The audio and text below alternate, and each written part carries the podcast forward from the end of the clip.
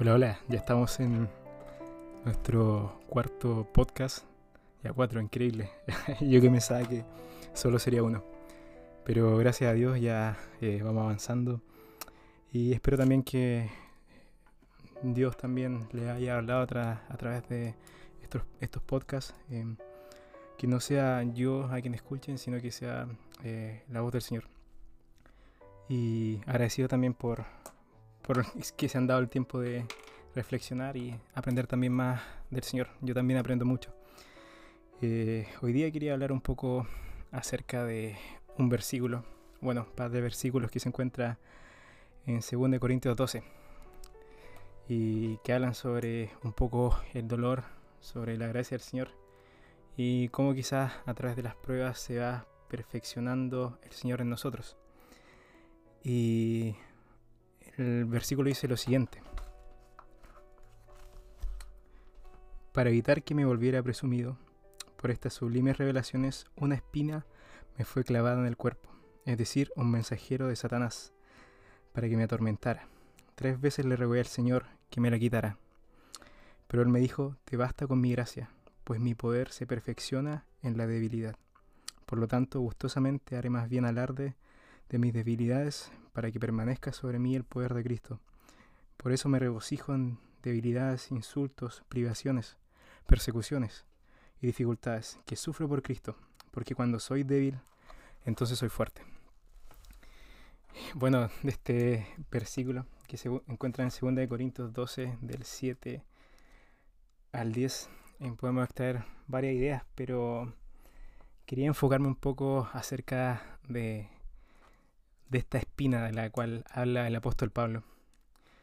Eh, hay varias teorías de lo que puedo, o sea, a qué hacía referencia el apóstol Pablo de esta espina.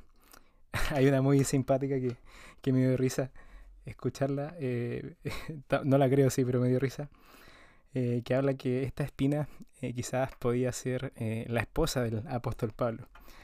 y me da risa porque eh, dice, una espina me fue clavada en el cuerpo y un mensajero de Satanás. me, da mucha risa esa, la, conclusión de, ese autor. Bueno, hay otros que hablan que quizás fue el ministerio, parte del ministerio de Pablo que estaba mal, otros que tenía algún tipo de incapacidad, alguna ceguera. Eh, hay varias teorías, la verdad, de lo que pudo haber sido. No hay nada certero, pero sí lo que sabemos es que Pablo tenía una molestia en, algún lugar del que y realmente le molestaba. Eh, porque él le rogó tres veces al Señor que se la quitara. Pero el Señor le respondió, te basta de mi gracia, porque mi poder se perfecciona en la debilidad. Em, quería hacer la analogía con, con una historia, eh, una fábula antigua, eh, que la escuché en un podcast que la comentaba el pastor tiene muy buenos podcasts. A todo esto se llama Elia Hansen y su podcast se llama Armadillo. Si quieren escucharlo, se los recomiendo. Y hablaba sobre esta eh, fábula que se llama eh, Andrócles y el león, que se contó hace muchos miles de años. Quizás eh, el apóstol Pablo también estuvo, la escuchó en algún momento porque se cree que salió de Grecia, de esos lugares. Y eh, fue más o menos en la época que estuvo el apóstol Pablo. Y esta fábula cuenta que en un pueblo eh, se escondía un león entre las cavernas de, ese pueblo que había cercano a la aldea.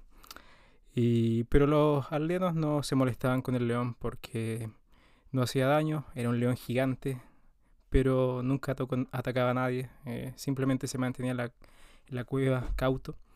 Pero yo un día, cuando todos los aldeanos estaban durmiendo, que el león comenzó a rugir. Y su rugido despertó a todo el pueblo y era eh, atemorizante. Tan atemorizante que todos los aldeanos no durmieron por noches y decidieron ir a matar a ese león porque pensaban que los podía atacar, que podía hacer algo dañino eh, a, sus seres queridos. Y eh, fueron, armaron eh, cuadrillas para ir a buscar a este león. Salían todas las noches, pero no lo encontraban. No sabían de dónde provenía aquel temible rugido. Hasta que un día un, pastor, eh, mientras andaba con sus ovejas, llegó la noche y decidió refugiarse en una de estas cavernas. Empezó a armar el fuego y cuando prendió ya la fogata, vio a su lado aquel temible león. Era un león gigante, imagínense un león, los que han visto en la tele o se han ido al zoológico, pero gigante. Y lo tenía frente a él. Pero el pastor, a pesar del miedo que sentía, lo observó y vio que, que tenía una espina eh, clavada en su, en su pie, en su pie, en su pata. y el pastor va eh, con miedo y la toma y la quita. Y cuando se la quita, el león cae a sus pies, aliviado de aquel dolor que, tenía.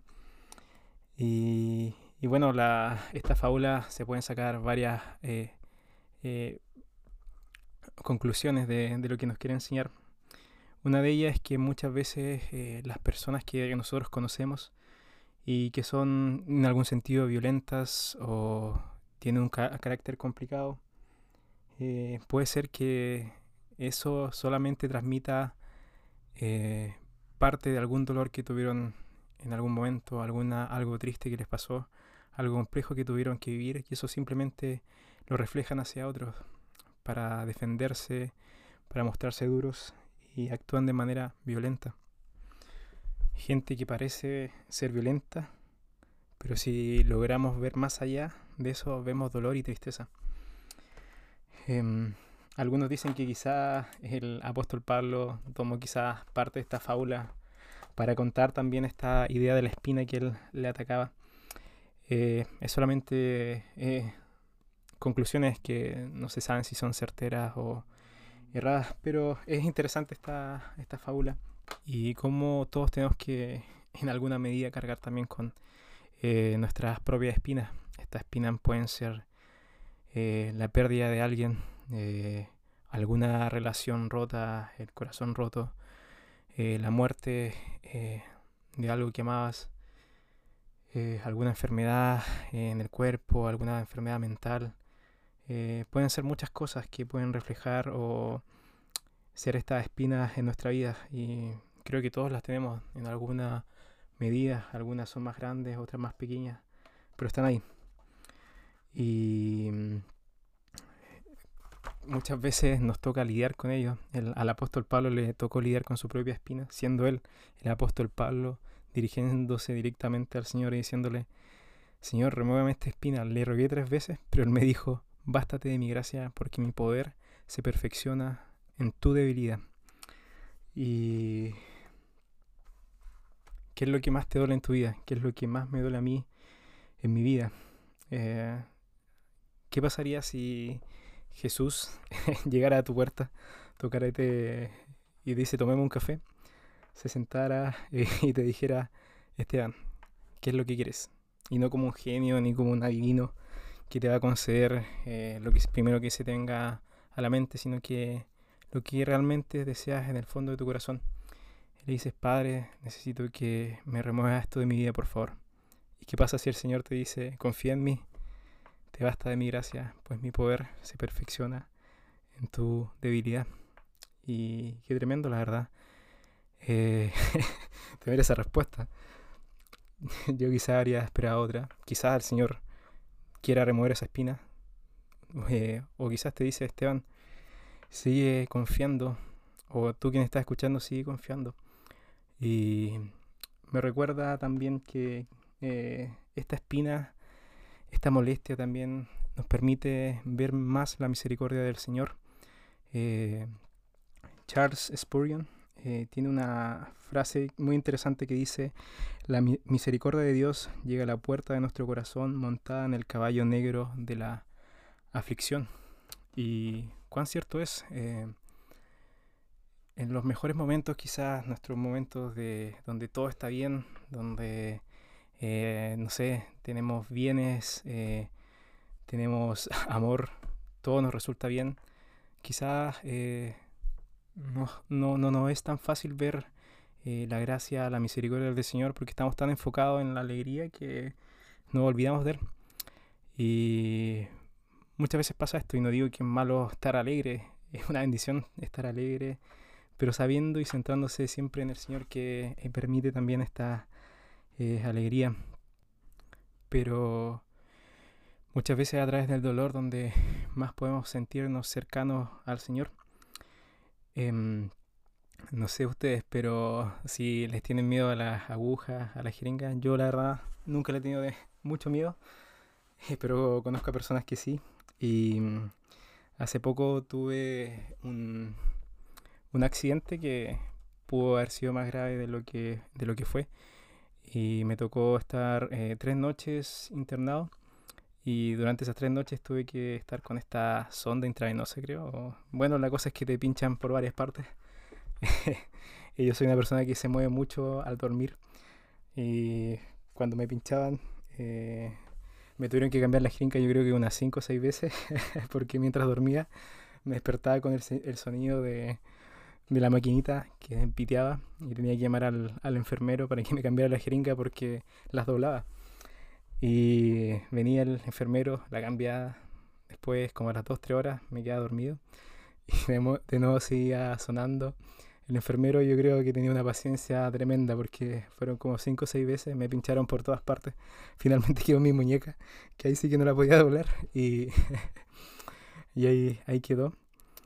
Y pensaba, si bien después me molestaba eh, esta aguja, eh, necesitaba de lo que me estaba eh, trayendo a pesar de las molestias, necesitaba el suero, los medicamentos, o si no, eh, quién sabe lo que habría pasado. Y muchas veces así, si hacemos esta analogía de la espina con la aguja, quizá a través de esta aguja, de esta espina, es donde recibimos eh, la gracia del Señor directamente, su misericordia sus bondades a través del dolor. Y a pesar de que molesta y duele, eh, el Señor también está actuando a través de ello.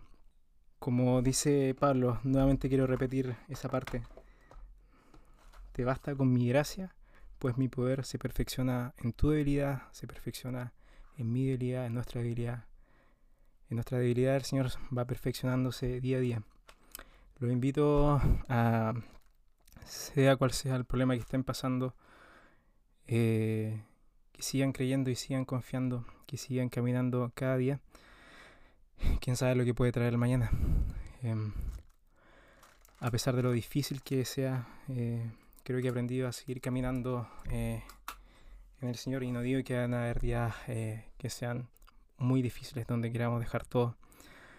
Pero si logramos ser constantes y seguir corriendo esta carrera, sé que el Señor se mostrará en majestad, en majestad y en gloria en tu vida. Sigamos confiando y que el Señor sea con ustedes. Nos vemos pronto.